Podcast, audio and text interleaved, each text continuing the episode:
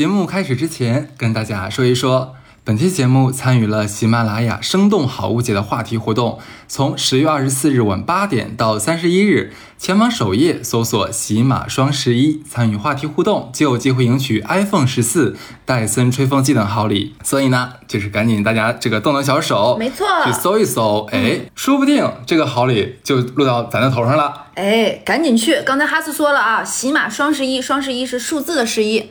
那咱就说回节目。好嘞，正式节目马上开始。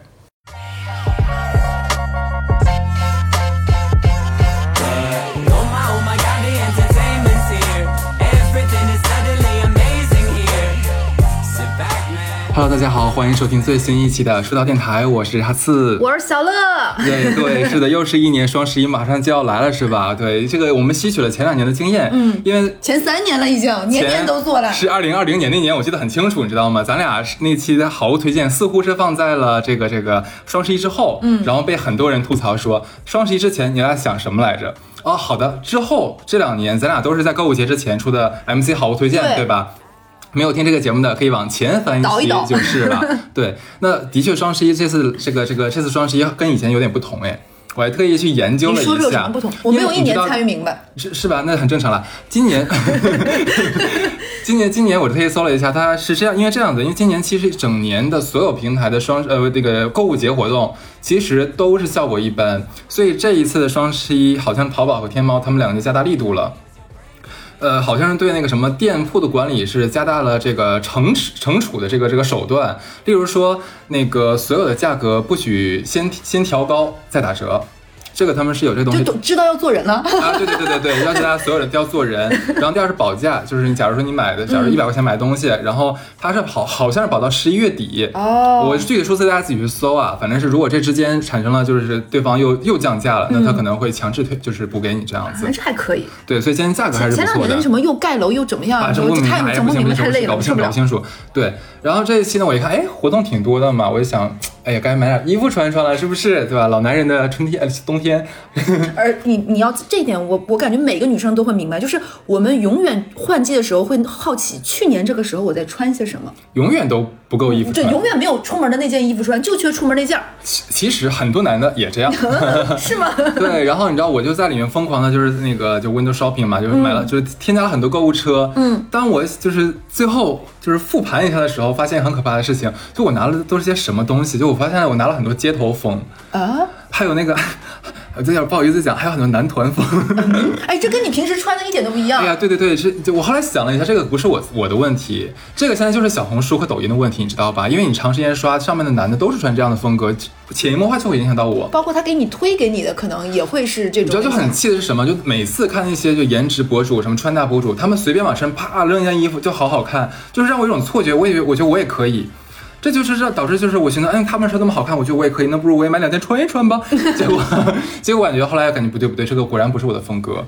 对，这就是忽然就是能引出今天这次话题啊，就是大家可以知道，就大众媒体是最会最会引爆，就是找到引爆点的。什么是流行？什么是最能让大家这个心理产生共呃不叫共鸣，不能叫共情应共鸣了，该叫做吸引你掏兜里的钱，对对吧？他们是很擅长的。其实从古至今都是这个样子。你想古代宫里面哪个娘娘啊创了个什么鹅梨贴面妆呀，第二天就会传到市井上面去，哦，立刻流行起来。忘了哪个电视剧里说她是在眉心画了个红点儿，最后所有的宫里嬛嬛的对 对，画了花田，呃 对然后像咱们那个学生时代，哎偶像剧里面女孩剪了一个大斜刘海儿，嗯对吧？就立刻一刀切的那种的对对，第二天这个你去去发廊，一堆姑娘排着队就要剪同款，对吧？是的。然后到了现在呢，你像一些欧美的那个，还有韩国的 icon，他们其实妥妥就是一个引领、引领整个时尚的一个。灯塔吧，可以真的可以这么讲了。你像谁谁谁穿个啥，比伯穿了个啥，或者是什么 A 妹穿了个什么东西，韩国哪个明星穿了个什么东西，立刻就会通过这个粉丝啊，或者说是大众媒体就传导到所有人，就很快就会变成满大街都是这样子。而且我这么说，我觉得不同年纪都会有每个年纪的 icon，就哪怕小学生、初中生、高中生、老人，每个年纪都有他自己的这个的，他的那个追逐的风向。所以咱们这一期呢，就聊一聊最近四五十年，我我本来我想倒三十年，你别这么说，你这么说，大家都以为咱俩四五十岁，你知道吗？我本来想往前倒个三十年哈，因为那时候我还在，我还在这个地球上，对吧？然后结果小乐一来一看我的稿子说，嗯，不如咱俩从那个建国开始说吧。对对，我觉得应该从民国时期二十几年开始。就我们想说一说，就咱们国家，就其实就是我们每一个人经历过的，就是不同的流行趋势里面的一些好玩的事情。嗯，就咱这期边聊好玩的东西，一边探讨，就是我们真的要 follow 这些流行吗、o k 这个话题，对。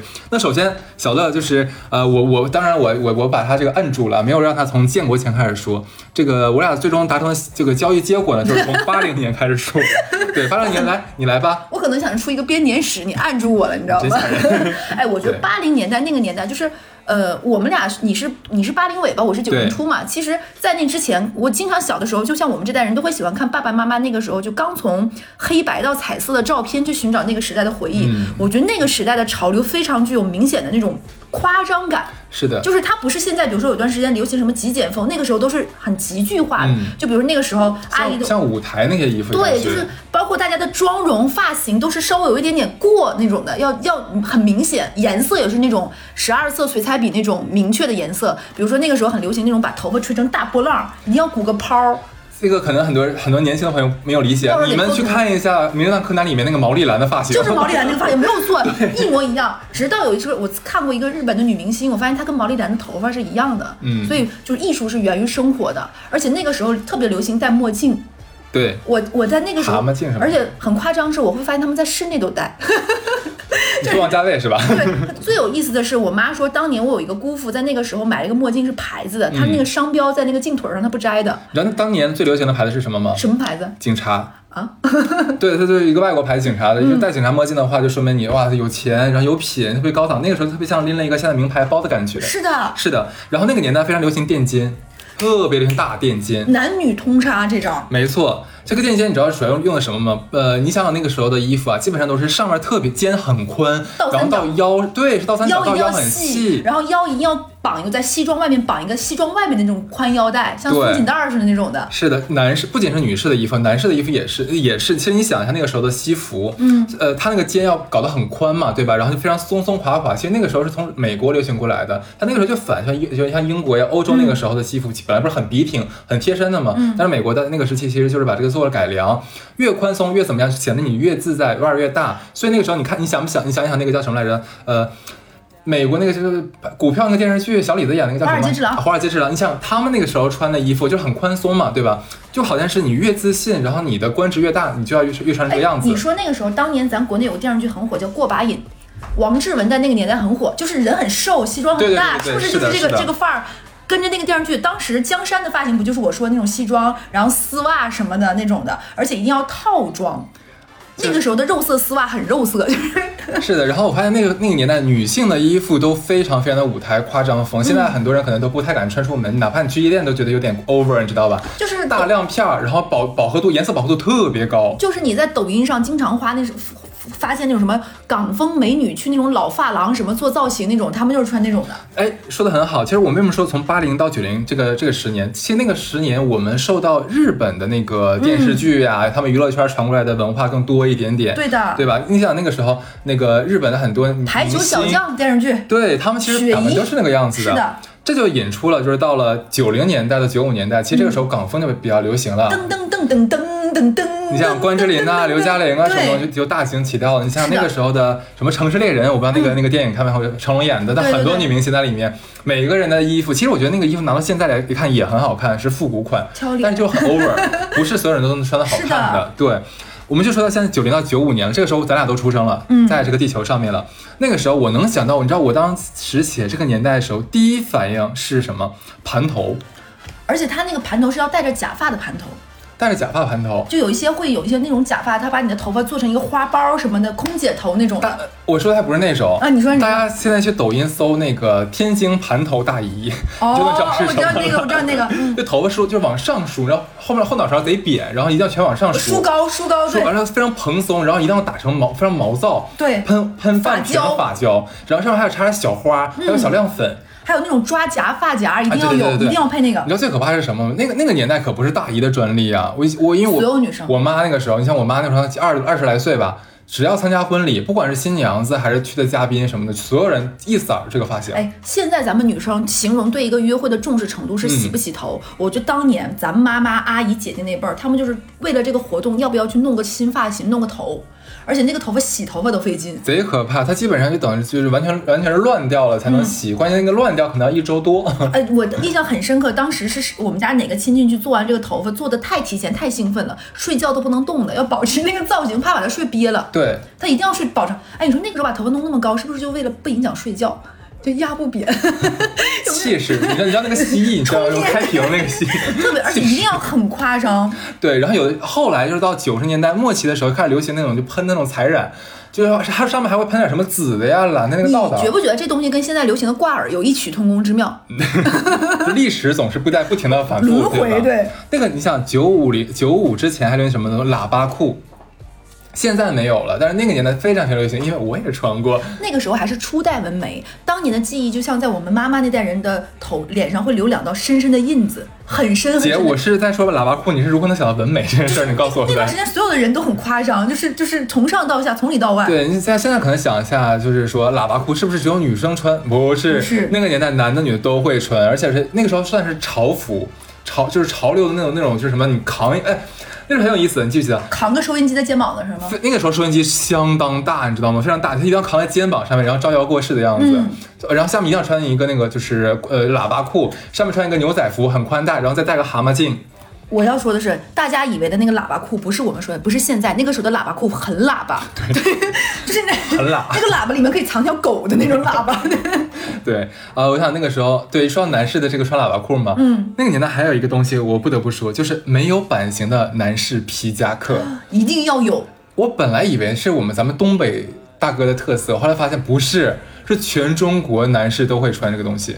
我印象很深刻的是，有一次我上大学的时候，他说他爸就那代人嘛，有一个皮夹克，当年花两百块钱买，到现在舍不得扔，就是那是当年，你想当年的两百块钱多值钱，买了一件皮夹克。而且这个皮夹克是有演变史的，从九零到九五年那段时间，基本上就是一个很普通的，没有完全没有版型，就是从上到下跟个桶一样的的皮夹克，黑色的，对吧？带俩兜儿，对，呃，到后面可能到了零零年左右的时候，开始加毛领了，就你的领子上面加一圈毛，嗯，然后尤其什么什么水獭毛什么毛的，但后来的话，可能咱不知道，可能因为环保还是什么东西，就有了人造毛了，嗯流行了很长一段时间。对，其实男性在这个流行趋势里面其实是蛮吃亏，我们算是个编外人员，但是这个东西一直刻画在我的脑海之中。对，OK，那说完了这个九零到九五，我们就说九五到零零年这段时间啊。这这段时间，其实我觉得更多是靠这个服装店和理发师的主导。妙手回春。那个时候我们没有自媒体，没有什么东西，完全只能靠这东西。那个时候什么 Vogue 什么应该还没有进入中国，我们也没有什么杂志可以看。那个时候我应该才上小学吧？那段时间是港台哈电视剧流行辉煌期，九五到零零。对，那个时候你记不记得当年最流行的电视剧是什么？九五到零零，周杰伦大概也是零零年左右火的，九五到零零。然后《情深深雨蒙蒙》，然后还有电视剧就是那个。呃，我当反正当年就是这港台那个时候的电视剧特别特别火，然后那个时候我印象特别深刻，就是当年我上小学这个阶段，基本上每一次流行什么电视剧，大家都会疯狂的去做那个时候造型，明明外面都是穿的是校服，大家只能靠发型和那个什么来来来保保持大家自己的造型不同，然后大家每次女生们都会在楼道里看看其他的那些小姑娘，你们是什么发型，你们是什么这个这个状况。说到那个时间的港风，我觉得还是跟再往前倒个十年有区别的。你现在让我想的话，我那个时候能想到一套衣服，什么衣服？就是上面是很宽松的白色 T 恤，呃不不白色的那个那个衬衫，嗯然后下面配了一个非常浅颜色的那个牛仔裤，而且一定要那个是有点像洗的很旧旧旧旧旧旧那种的，带磨边儿的特。别特别流行。你记得那段时间好像是巩俐去戛纳，嗯好像《霸王别姬》吧，去戛纳的那个去去参参与那个那个拿拿奖嘛。她当时拍了在海边拍了一套照片，白色的上衣配黑色的裙子，那一套特别美。很宽松、很软的那种衬衫，我记得那段时间非常流非常流行的。嗯，对，而且那个时候港方流行素色，嗯就是那种颜色是从舞台风对切换到慢慢慢慢，就好像那种从那种浓墨重彩、洗去铅华到这个时候，就又到了另外一个风潮，而且每个都有每个时代的不同。你知道，说到那个时期，我最可怕。我跟你讲一个非常可怕的经历啊。那段时间，反正我在哈尔滨是看到了一个流行趋势，非常流行一个妆容，叫做金属太空妆。你说一说，这个名字听起来就让人很好奇金属。太空妆就是你脸上用大量的银粉和那个就是没有什么其其他的颜色，你知道吧？什么眼影都是银色的，然后你看不出什么眼线，然后眼睫毛刷成白色的，然后嘴唇刷成铁青，就铁铁灰色，嗯，非常非常流行。我是怎么知道呢？你想那个年代咱俩还上小学左右吧，唯一的媒体可能就是电视机了。只要打开电视机，你就能看到不停的美容美发学校疯狂刷广告嘛，对吧？所有的就是什么那个新娘妆呀，什么开业妆啊，什么妆，全部都是那个。你能看到一大批就是美发美师、美发美发师学员，嗯，在那儿给上百个这个那个小姐姐在化这个妆，非常非常恐怖。而且我记得那几年我去参加婚礼，因为流行啊，所以每个就是新娘脸上全部都是这种可怕的妆容。我当时觉得好看吗？就我当时就觉得真的很难看，你知道吗？这个也当时是从就是那个呃欧洲大牌子那边流行过来的。就是我那那一年，那那几年，我真的是每一年是一个特别夸张的风格。我我感觉他们好像也在找一个真正属于美的风格吧。可能那年比较流行前卫吧，但是那个妆容我真的是非常非常受哎，不了你。说就是九就九五年左右这个时生生代，我印象最深刻的时候，那段时间开始，大家稍微兜里有点钱了嘛，日子慢慢越好过的时候，很多人就开始做一些那个年代 do something 了，所以当时。流行纹唇线，你记不记得纹唇线？可怕的回忆纹唇线、纹眼线，然后的割双眼皮儿，而且那个时候流行大欧式双眼皮儿，就那个双眼皮儿一定是那条线让你看得到的，所以现在基本上就是咱妈妈那代人。都有那个时代的妆容的后遗症，因为唇线、眼线这个东西，它慢慢会褪色。它当年纹出来是黑的，慢慢的就从黑变成红，红变成青。我觉得蛮可怕的一件事情，很多姨可能是因为这个时间不充裕，对吧？出门之前，她纹了唇线之后，他就不涂口红了，对，就会有一条线。但那种感觉特别像我小的时候上美术课，就是勾边儿完之后忘了涂色的那种感觉。对，就比较可怕。那个年代还非常流行什么七分裤，我感觉所有的小孩儿，现在满大街小孩儿，男的女的全都穿那种裤子。哎，那个时候我跟你讲，还觉得挺好看的。你现在往回往回就是去倒，不敢想象，当年我印象很深刻，我奶就骂说你们都都跟那个叫。就就就长不长短不短不短，就说就跟那个要饭的似的。我奶当时就经常说我们，而且当时从大人到小孩都这么穿，嗯然后奶奶肯定是看不惯，就是就是就感觉就是对于老一辈的人，衣服要买大一点儿的，恨不得能有点拖了地的那种感觉的。结果大家都这个样子，就用我奶的话，东北话叫水不拉擦，说我们一个个，然后就经常说我们穿那个裤子七分裤，但我们当时觉得那是流行。很好看，那时候觉得对很好看，现在还是完全是不敢想是的象。现在哎，你不会不觉得现在其实就是一个以前的一个升级？其实我们现在很多喜欢露膝嘛，不不不露露怀，嗯，有点像九分。其实我觉得就是我们那个演变的你说再过个二十年，咱们再看今天，会不会觉得穿九分裤露露脚踝也是件很丑的事情？其实还有一个你没说，就是刚刚我想到牛仔裤的腰高低也是这些年反反复复，高腰低腰低腰高腰，反反复复。这几年就是我我们现在说九九零年那段时间啊，那段时间的牛仔裤腰还是蛮高的。对的，是高腰，而且那个腰有的是那种一排扣，你记不记得？对就一个个个搞上去的那种的，然后但是不是很潮的那种，就是纯是高腰。嗯，再往后可能有段时间就是非常低的低腰对裤，男女都是。然后现在其实又流行这种高腰了。而且那段时间很流行牛仔裤带裤线的。所谓裤线就是裤子中间有条缝儿的那种的，哦然后因为带喇叭带那个什么，就是这个当时就流行那种，而且我不知道是材质还是各方面什么原因，我小的时候总觉得那个年代的牛仔裤特别的硬，特别的沉，很沉特别的很厚很厚，就就你不知道，我现在在想说那个时候感觉穿牛仔裤其实就真是为了美，一点都不舒服。什么后来好像才有。有什么水洗牛仔布，非常的柔软，之前没有的。对，然后有的时候那个牛仔裤，我我记得当年我小的时候还流行过什么呢？那个牛仔裤是弹力裤的材料，牛仔裤的样子。你说这个我真的很有回忆，你知道吗？因为我买第二条牛仔裤的时候，被我妈狠狠的呲儿了一顿，你知道因为啥吗？说这个裤子你就喜光是因为喜欢买是吧？洗的时候又不是你你洗，你知道这裤子有多一沾水有多硬吗？怎么怎么样对？对对对对，我印象很深刻，那个裤子在东北的冬天，它会变成很硬的一个棍子晾在那儿。很难搓洗，对。然后那个年代，我们说发型啊，其实那个时候开始真正有了一些比较，呃，这个这个就有点像太空装一样的，就是有点叛逆的东西。忽然开始有流行那种就斜刘海，而且是那种刷齐刷齐的那种大厚的，然后对一个一个门帘海子一样的。男孩女孩一色全部都是这个发型。我给大家形容一下，你就可以把柳岩你们印象最深刻的发型变成斜的，就大概是那个样子。对，其实那个年代 H O T 也是刚刚席卷全亚洲，非常火火。对，由他们就引发了，就是其实其实是一九九九年的年底的时候，嗯咱们中国忽然诞生了第一批的杀马特。好的，我们把时间又来到了这个零零年到一零年之间啊，这十年真的可以，我觉得是我们所能经历过的最百花争鸣的一个审美代际。是的，对，基本上流行元素是一波接一波，就也是真正开始一个全民追求美的，我觉得是启蒙时期对。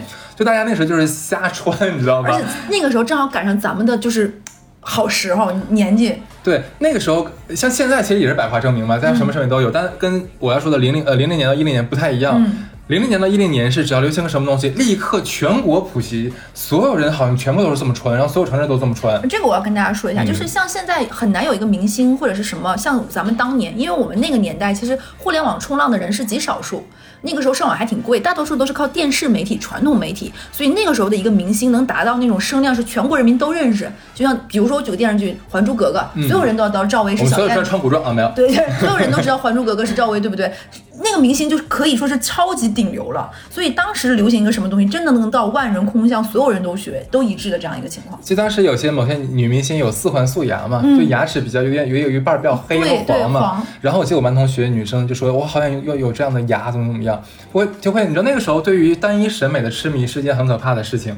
我们就先说杀马特好了。就自从 H O T 就是流行了之后，你知道，就是也不知道是从哪里开始流行的这个杀马特，就立刻席卷整个网站。我觉得是靠 QQ QQ 空间 太可怕，真的太可怕了。对对对对对。然后我高三的时，我就我想我我上初中高中的时候，我那时候就感觉好像身边这种染，首先是发型，你不觉得吗？嗯这个发型那个时候一定要什么离子烫，然后一定要夹板来夹成贼直的而且要不。然就贼蓬蓬，然后那个蓬要削短的那种，又又长又短，是不是那个什么，那个那个湖湖南电视台那个选秀的超级女生就是这个时代？啊对对对对那个时候李宇春是不是也是有点偏这个发型，嗯。上短下长或者类似于这种一个头发？她应该算稍微往后一点，对对对后一点。点我就觉得那个时候，我就觉得上面的啊，然后还有衣服，那种就是什么条条纹状的衣服，然后不对称的袜子，然后那个各种呃那个什么奇怪非常可爱的眼镜，眼镜上面有个小蝴蝶结。其实大头贴也是那个时候对对对所以留下了非常多美好的回忆。哎，你知道最最离奇的时候，那个时候我们居然觉得可以接受。我觉得就是因为身边所有人都这么穿，然后不能说所有吧，大多数人都这么穿，然后主流媒体上那些明星也是这么搞，就搞得好像好像哦，这个就是所有人在做的事情，我们觉得有什么奇怪。那个时候爸爸妈妈揍我们其实挺有道理的？嗯，现在想想的确是很该。对，刚刚刚刚我觉得八零后那边人说，哦，说我们的垫肩夸张，现在你们呢？是好到哪里去？对我真的不知道这个发型是怎么就流行起来的，我真的觉得现在想想很而且那个头发想保持也很难的，就是你要保持时刻一个鸡窝状态。我忘了那个时候有个韩国男明星叫什么东西了，嗯我这个那个时候也说了很多明星记不住了已经。他当时是挑染的头发，嗯然后前面有个非常直、非常就盖到眼睛的直刘海儿，是晕夹板晕的，贼直贼直的，你知道吧？然后关键从从那个刘海儿再往上就特别可怕了。是短的是吗？不是短的，是有那个就跟那个炸了毛的鼻毛一样，这样一丝一根刺起来的那种的这是一块儿，然后另外一块儿呢，就是像那个呃，一就那个呃田螺那种，然后卷带卷的然后另外一块呢，又是个什么扇形什么形状，就脑瓜顶的就跟一个圣代似的，你知道吧？关键是当时我的旁边那个身边的女同学都说：“哇塞，你看，你就跟我说，你看你真的好土，我都没有梳成这样的发型。现在最流行这样子，你看你现在梳的就是还是一个寸头嘛，嗯对吧？你真的一点都不潮。我现在真的感激自己当时坚守住了自己的内心。其实主要是因为我妈不让。那个时候流行的，你你记不记得那个时候是颜文字最开始火的第一波？就是这个名称太可怕了。当时不是喜欢那种韩流的书，都会带什么小表情，这个那个，不就那个时候也火的吗？对，一说韩韩，就是说这个韩国啊，不得不说韩版西服。那个年代非常非常流流行韩版西服算是一个非常大的改进吧。就是你像以前咱们看那个西服，刚刚说过了嘛，巨宽巨松垮，然后韩版西服就是巨瘦。窄窄的那种大。家可以现在在那个网上就开始搜嘛，就是那个叫什么精神小伙，你看一下他们的着装风格，就可以知道我们那个年代流行的什么叫韩韩式的西服了。那个时候的电视剧也确实是很火，韩国的流行很多的那种的。我现在能想到最最最非常标志性的一套服装，就是一个非常瘦的一个西服，加上一个九分的一个西服的裤子，裤子腿儿非常非常细，而且那时候男的不流行肌肉，就是谁瘦纤细非常就是你一定要露出锁骨，然后你看他的胸膛全是锁骨那样子，然后然后你知道西服外套外套里面穿什么吗？可不是穿那个衬衫哦，是穿一个很低胸的一个背心儿，对，然后一定要露出来那个肉，然后要戴一个黑框眼镜儿。你记不记得那段时间特别特别流行这么穿？就就是就是很夸张，就不懂那个时候流流行为什么。我觉得可能是那个时候对对于审美上还是喜欢这种瘦弱型的那个什么，电视剧里面也是这个类型的，什么文质彬彬、书生气，带点那种阴柔的那种气息的。蛮有趣的是，同期在我们学生群体之中，居然崛起了另外一股就是着装的风潮啊，啥是啥呢？运动风。记不记得那个时候就不知道是因因为是因宝啊，还是因为锐步，就忽然就流行起一定要穿一套的运动服。我感觉是因为那几年不论是篮球还是足球，非常的火，是的涌现出了非常多的明星，所以那个时候体育赛事也是大家比较关心的，而且那个时候我们国家的体育的成绩也非常好嘛，所以大家对运动很关注，所以运动服那个时候也很火。很有趣的是，那个年代我们蛮流，就是一个体育运动啊，蛮分南北的。北方非常流行打篮球、看篮球比赛、NBA 什么的，但是南方的话，呃，NBA 也看，但是他们会更喜欢踢足球。是的，对，就很有趣。就我是北方人嘛，我就先说一下北方这一边的啊。我们大概是在我初二的时候，初二是大概哪年？哎，无所谓了。然后不不想不想不想说我的名字了。对，就是忽然间流行起来一定要穿耐克。班里面有钱的男同学一定会买那阿迪的阿迪的鞋、耐克鞋，那个鞋大概是五百到八百一双，当时觉得好贵。怎么能是这么便宜呢？不是的，你要那个 AJ AJ 是要一千四百八，我到现在还记得这个价格。你要知道零几年的时候一千四百八很贵很贵了了，有的时候可能赶上父母一个月的薪水了，对吧？就是就是非常非常夸张。然后那个时候就非常流行什么呃帆布鞋那个牌子，匡威，匡威那个也是那个时候流行流其实行起来的。匡威不好穿，说实话，我印象很深刻。当时我磨当时很多双我当时磨着我爸妈给我买了一双嗯匡威，然后我磨到脚疼，我还硬穿，因为你之前穿运动鞋都是很舒服、很软的嘛。嗯然后匡威其实是有点硬的，它那个还很板儿。我第一我印象当时很深刻，我都磨出血了，但我不能跟我爸妈说，因为 这是我要的，你没有想过穿穿双袜子就能解决很多问题？因为它那个包儿很高，你知道吧？啊然后我的就上袜子对沿儿那里磨得我特别疼。对，就说明咱们北方这个流行篮球嘛，像那嗯个南方比较流行足球嘛，因为足球其实其实那个时候。真的是全民所有男生一定会看的东西，尤其是世界杯。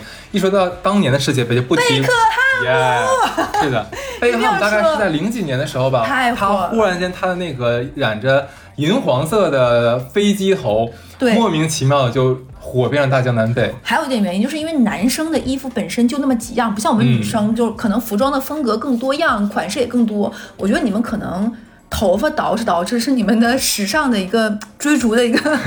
对，其实说到这个呃贝克汉姆那个飞机头流行，大家可能是最熟悉的，嗯，但它其实再往前倒一个世代，它的一另外一个发型也是引领了很多人的。它有段时间流行的是跟郭富城一样非常乖的，有点像中分的那个发型，你知道吧？就很乖，就像个大苹果一样的发型，很好看。其实大家想一下，那个年代，像九几年的时候，那个西城男孩儿，嗯，后街男孩儿，他们都非常非常流行那个发型。当时其实也是贝克汉姆的颜值巅峰。他当时梳那个发型的时候，我跟你讲，他有点学院气那个发型，对比那个后面那个飞机头帅，不知道到哪里去。你之前可以回去搜一下看一但是下。但我可能是觉得，因为那个他那个郭富城头，其实真的太挑脸型和长相了，嗯所以他因为任何一个潮流火，其实他要基于大众，就大家都适配度高，所以我觉得是因为那个发型不是人人的脑袋都合适，所以没火。但飞机头呢，可能就没有那么挑头脑型，飞机头就火了。你一说不挑脑型的话，那不得不说这一同期另外一个火的发型是什么也是男士的寸头、圆寸，F 四引领的，那时候非常流行，那个发型叫做风发。对，随风飘动的有那个时候叫有动感的对发型发。什么叫风发呢？就是一个大中分，然后头发大概到你的下颌线左右对。不，可不是只是这样子哦，是你的就下面还要就是这就飘起来一撮，来回飘起来几撮，特别像被风吹动的感觉。你就直接叫他西门头行不行？西门不有这发型？西门不是，西门是啥？西门他就是黑长直，是那个谁，另外一个那个就是那叫佐助。什么佐助，哪有佐佐助？你这是火影忍者。于浩周周渝民那个叫什么？那个花泽类，类类类类。类，好恶心，类，就是花花泽类那个那个发型，就是有点翘翘的那个发型嘛，也很流行。那个时候其实很多女孩子也会来留这种所谓的叫风发，嗯，不知道怎么回那个时候什么发泥也刚开始流行嘛，就一定要把下面捏起来几撮。啊，我记得那时候还流行女生的一个头型叫波波头，你听说过吗？嗯波波头就是那样，然后他是要把当时我老家出现一个特别搞笑的事情，因为那个波波头其实是对理发师的要求蛮要求蛮高，他说你要慢慢慢慢一点点分层次的修修出波波。然后呢，当年我的姐姐就非常想剪一个波波头，但是她去了家附近五块钱的理发店，剪不出来波波头。最后那个理发师忽悠她说：“这样吧，我给你用最好的方式给你做波波头。”他是把她后面给她剃秃了，然后她就抠下来了。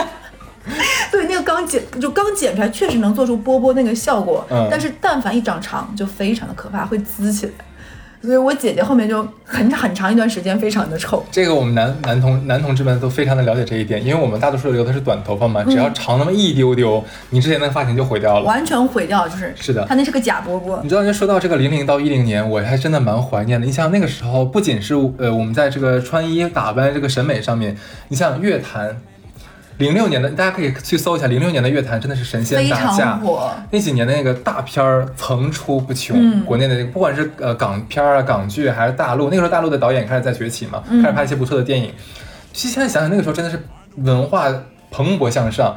当然，我们希望我们的祖国在未来也可以继续做这一点。你可真。是满满的正能量呢，对，是的，好的，我们再往后这个走一走啊，就到了一零年到一五年了。那是我们年纪刚刚好的时候。是的，一零年、一五年，哎呀，那个时候还是正好是在我马上要毕业，然后嗯以及和刚刚上班的这段时间啊。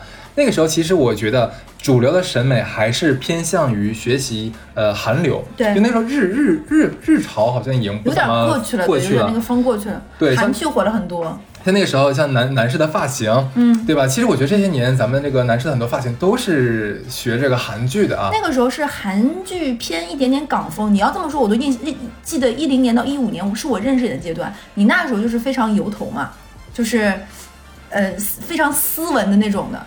嗯，学的是韩流了。对对对，然后其实旁边呢会再融合一些其他地区的风格。你记不记得那个时候有段时间非常流行波西米亚风格？然后也有一段时间流行森女风，对，是森森李诞，不知道为什么。现在说森女风，我第一反应是李诞，每次我觉得他穿的跟大仙一样，你知道吗？对。呃，那个什么波西米亚，我不知道大家有没有了了了了不了解啊？就是穿那个靴子一定是驼色的，是的然后上面一定有那个流苏，然后那个裙子一定要中间堆起来一块儿，然后下面有点碎的那种，还要有那种织网状的状态，就是像织织网，就是像像像那种妈妈织的毛衣的那个那种而且那个时候很流行那种织网状的一个坎肩儿。嗯那个时候我不知道一零年到一五年有没有女生买过那种，你可以搜海边裙，一定会有像抹胸非常多的花，然后那种的风格的，然后就是腰身不是很明显的那种衣服。嗯，对，我觉得那个时代就是有点像是从就是呃刚才讲的零零年到一零年，那个时候属于是群魔乱舞的一个审美状态。开始向比较就是高阶一点的审审美去进化了，嗯开始不停的在做统一，做做减法了。对，所以我觉得这一段时间，我可以把它觉得是一个中和期，对吧？那这一期的话，可能就像刚才你讲什么三女风啊，啊，还有一个戏没有说，混搭风。哇塞，那个年代混搭风真的太可怕了，就女生那个裙子套裤子，然后那个什么背心儿里面再套一个背心儿那种，就外面的低胸背心儿里面一个高高高对领的背心儿那个。时候还流行一个什么，就是用我妈的话说，就是女生先把那个 bra 穿在了 T 恤的外面的那种感觉。啊，对对对对对，有点像，，还有那种短 T 恤，T 恤里面配长袖。对，那个时候还流行过一个让我觉得最震惊的审美是流行一种牛仔裤，那个牛仔裤的兜儿要比牛仔裤短裤长，嗯那个兜儿在外面，你记不记得？还流行这种，热裤的那种，就热裤的兜儿要比热裤衩，这个这个，嗯我自己说完都觉得是就是就流行这种很妙妙的。对，所以我觉得这段时间就好像是跟之前比没有那么的繁荣，嗯但是也可以看到一个在向上发展的一个趋势哈。那么时间就就到了一五年，其实我觉得一五年之后到至今，其实大家的风格就，嗯，我觉得我个人感觉啊，这段时期就不能单从审美上来讲这件事情了，我觉得更多是一个价值观。不管是从就是欧美的这种所谓的很多呃比较比较比较呃包容的对吧各个对追求自我的这样一个论调，引引就是引发了大家很多思考嘛，就可以这么、可以这么理解。所以说审美变得非常的多元。我们都讲到说，我们不要用外表去评价一个别人，对吧？这个像以前我们没有这个顾忌，那现在的话，我们就想说，哦，在评价别人的时候，我们尽量还是要做到有礼貌，是然后有教养，不要伤害别人的自尊心，对对吧？就不要从别人的穿着打扮，那是人家自己的事情，跟你没有关系。我们后来慢慢养成了养成了这样的一个是的呃一个行为准则吧，可以说。而且我觉得大家的包容度也越来越高。举个例子，你像化妆这件事情，对吧？男士化妆其实就是这些年慢慢慢开始流行的。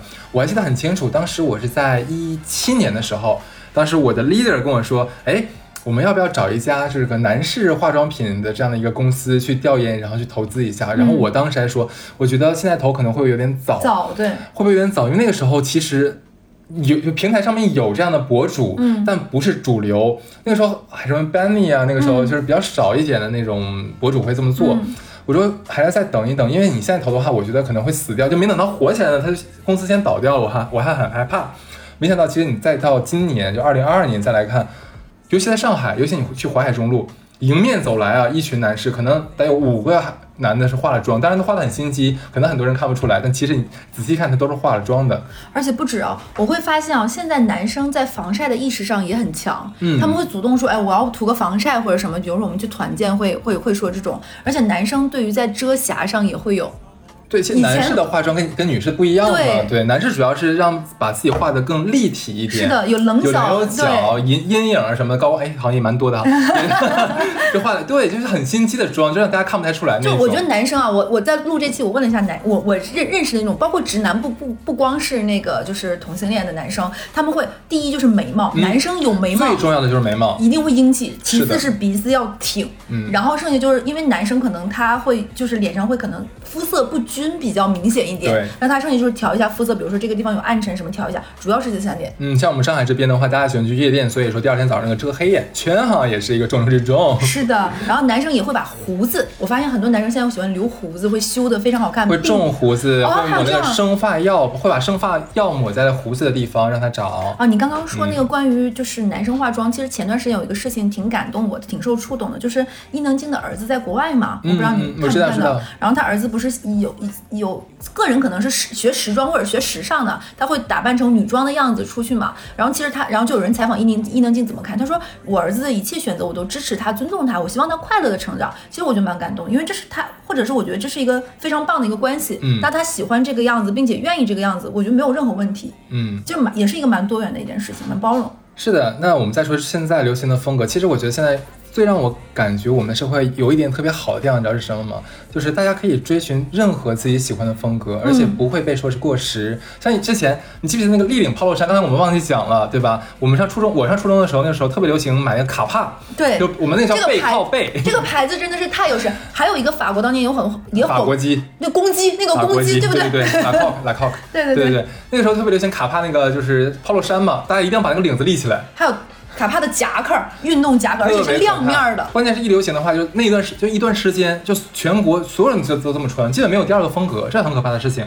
但是你看我们的现在就不是了。假如像小乐，小乐假如说森女，呃你不叫森女风，你叫什么风呢？我就是小疯子。熟女风，嗯对吧？那像现在还有什么 BM 风，对吧？雅痞风，然后纯欲风、街头风，每个人都可以可以找自己的定位。你说这个那天我正好跟一个女生逛街，我们俩特别触动。我们俩的年纪，她应该比我大个五岁，这个女生。然后我们当时就是每次她她会说，哎，你每次见我穿的的风格都不太一样。我说你也是。后来我们俩逛街，不禁感叹一句话，就是其实，在我们小的时候，你会发现。为什么没有那么多商场？是因为没有那么多品牌。对基本上每个商场都是那么多玩意儿。是的结果你现在去商场，其实每个商场东西可能都不一样。嗯，然后甚至于同一个品牌在不同商场，可能说哦，我这家店主打的是比如说职场风，那个可能打的是少女风。是你有更多元化的选择，然后有更多的品牌，你你确实是有更多的这种空间，然后甚至于撞衫的概率都很低。现在嗯，没错。所以说，我觉得你回顾这四十年，我们说了四十年，激荡三十年，咱都已经四十年，咱比那个更厉害我。真是没有想到哎，但是我还是感谢我自己拦住了你，不是从建国开始说的。我已经快把钢笔别在我中山装的兜上了。对，你们知道刚刚最开始小乐是要说什么吗？他刚最开始要说的是中山装，你知道吗？然后说什么工厂的厂服，我已经把我的搪瓷缸都拿出来了。哎呀，被我按住了。对对对，其实我们总结一下，就是我们聊完这一期，肯定要上升点小价值，是不是？对，其实我就想了一下，就是我们真的要流行这一茬又一跟就跟着这个流行来走吗？嗯这流行真的是它是属于我们的流行吗？或者说这个流行是给我看的吗？嗯对，我不知道你怎么想的。其实我个人感觉，大家就真的不用在乎别人的眼光，就是你只需要关注你自己的感受就可以了。就哪怕你去一个很高档的宴会，但我今天就是想穿喇叭裤，嗯因为我乐意呀、对对吧？那我就是不一样。其实我觉得我，我说实话，我有一段时间也会有那种潮人恐惧症，你知道吧？尤其去那种很叫什么叫潮牌店里面，我其实会有点小紧张，你知道吧？里面全穿很好看、很 fancy 的人，然后很前沿的人感觉，然后我感觉自己还穿的是个土鳖，因为我穿的跟他们不一样。其实你说我这有多土鳖吗？我觉得并不是，只是我跟他们不一样。但是嗯你说，我你刚刚说这个，我印象特深刻。记得我刚来上海的时候，淮海路那边不是有很多的潮店吗？嗯我突然发现，我进去，我跟店员没有办法沟通，他会用一种就是潮潮流的，那种。这不懂，这土对，对然后我。我我会有压力，我进去，然后我会就是我感觉我不买是我 low，然后 我很累，导致我都不怎么敢进去。是的，所以就我后来有真的有很仔细的反思过这件事情，你知道吗？因为也的确是因为有一次逛潮牌店的时候就被人家白眼，嗯，我当时就就灰溜溜的跑出来，然后非常狼狈，感觉哎，真是的，赶紧走吧，我这里不属于我，我就是个土包子。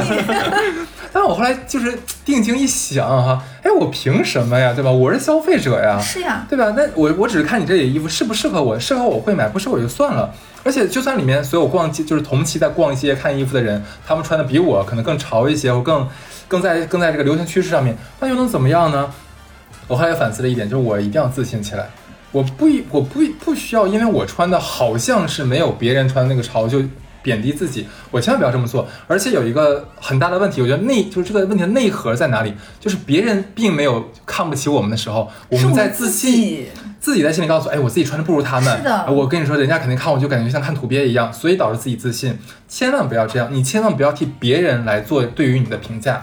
就我觉得这种加戏其实是让自己很辛苦的，没必要。能评价你的只有你自己啊，当然还有你的老板的月度考核了。啊，对对，还有你的工资啊，对。其实我觉得衣服的或者是潮流，本质上还是服务于每个个体我们自己本身的，嗯它不可能在你之上。所以我觉得还是我能回归到我最爱说那句话嘛，你一定要关注你自己本身。就当咱们自己自信起来了，就你我身上所有这些衣服呀、配饰这些零件儿，它都会跟着你变得蓬荜生辉，它都会变，因为你变得更高档。嗯，真的是这样子，就是你不得不说，当一个人自信起来，他非常的笃定的时候，这个人就是在发光的。你看他，你就你会忽略掉他一切好像是不在线上的东西，你只会关注他这个人。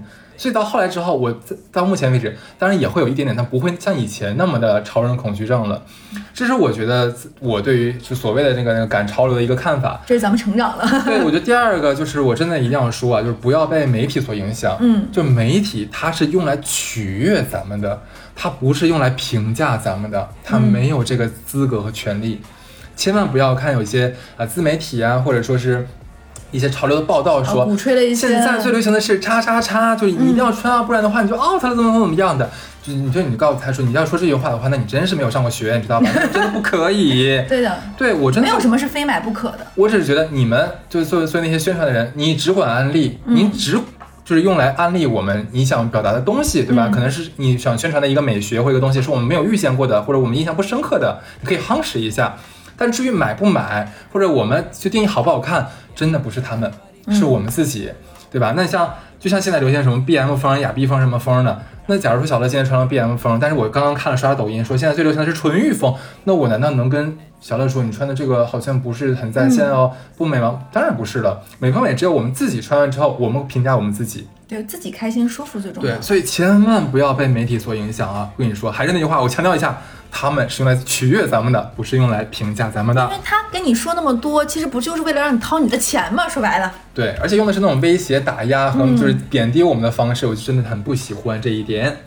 OK，那我觉得第三个，我觉得就是对于咱们这一主题啊，关于美和潮流的这一点，我要说的是，就是如果能有一个好的审美，是件值得称称赞的事情。嗯，但如果能从中找到一个适合咱们自己的风格的，那就是一件非常值得幸福的事情。对，其实我还是要说，可能呃很多人会觉得说，哎呀，反正我就是个土包子，对不对？我感觉我赶不上潮流了，已经，我都不懂那些东西。哎，拜托，现在连直男都能分得清色色号了，你还有什么不能的呢？你这么想一下，对不对？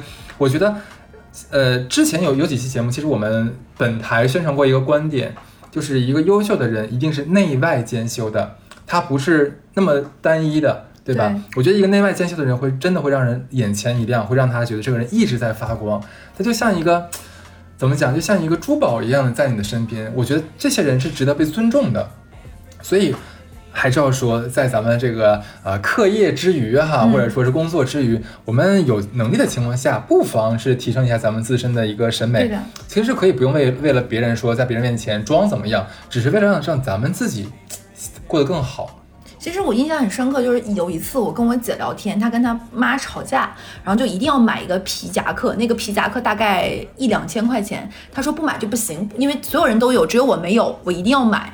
就寝室里的女生都有嘛，那个时候她没有，她就一定要买。但是她跟我说，她买完之后真的拥有那件衣服之后，她也没有觉得有了这件我就怎么样了，她并没有因为拥有这件衫就带来了怎么样的快乐或者愉悦，或者怎么样，人家也没有如他所想，你有了这件衣服就高看你一眼，或者是说哦，你跟我们是一样的，一件衣服改变不了这些东西的。是的，而且我记得很多年前，大概八九年前了，应该嗯我刚上班的时候，我的一个呃同学跟我问跟我讲的说，哎，我今年一定要买一件叉叉叉，就一个奢侈品品牌的某一件衣服，那个年特别流行啊。然后说，哎，有了这个怎么怎么样？我说，那你下一季要买吗？那你下下季还要买吗？他说，嗯，为什么我有一件就有几件这个奢侈品牌的衣服就可以了？我说，当然不是了。如果你真的想用这个东西来敲砖当敲门砖的话，那你需要每一季都跟上持续。性投入，对，这个 有这个这个投投入跟你的这个薪水应该不成正比，还比较难一点。对，所以我觉得这东西它不是真像你刚才讲你姐姐那个事情，买到了就觉得不快乐了，它不是我们心里真正的给我们快乐的东西，它只是像是来伪装自己的一个东西，但拿到的时候就觉得、哦，它的伪装力度又不够。就你你没有达到你想要那个预设的门槛和那个价值，你没有嗯没有做没有办法做到。就像我说的，一件衣服改变不了什么的。所以嘛，就是说潮流一直在变，但是我们一定要先找到自己的风格，然后也要坚守到自己的风格，就千万不要随着他们被他们所影响、所左右。那这期差不多，OK，那最后再安利一句吧，就是一定要记得我们最开始说的喜马拉雅的这个呃双十一的活动，大家可以真的去参与一下，真的有可能大奖就是你的了。好，这期就这样，拜拜。拜拜。Cause oh my, oh my god, the entertainment's here. You don't even gotta use your brain from here. Just sit back, man. Relax, man. Sit back, man. Come on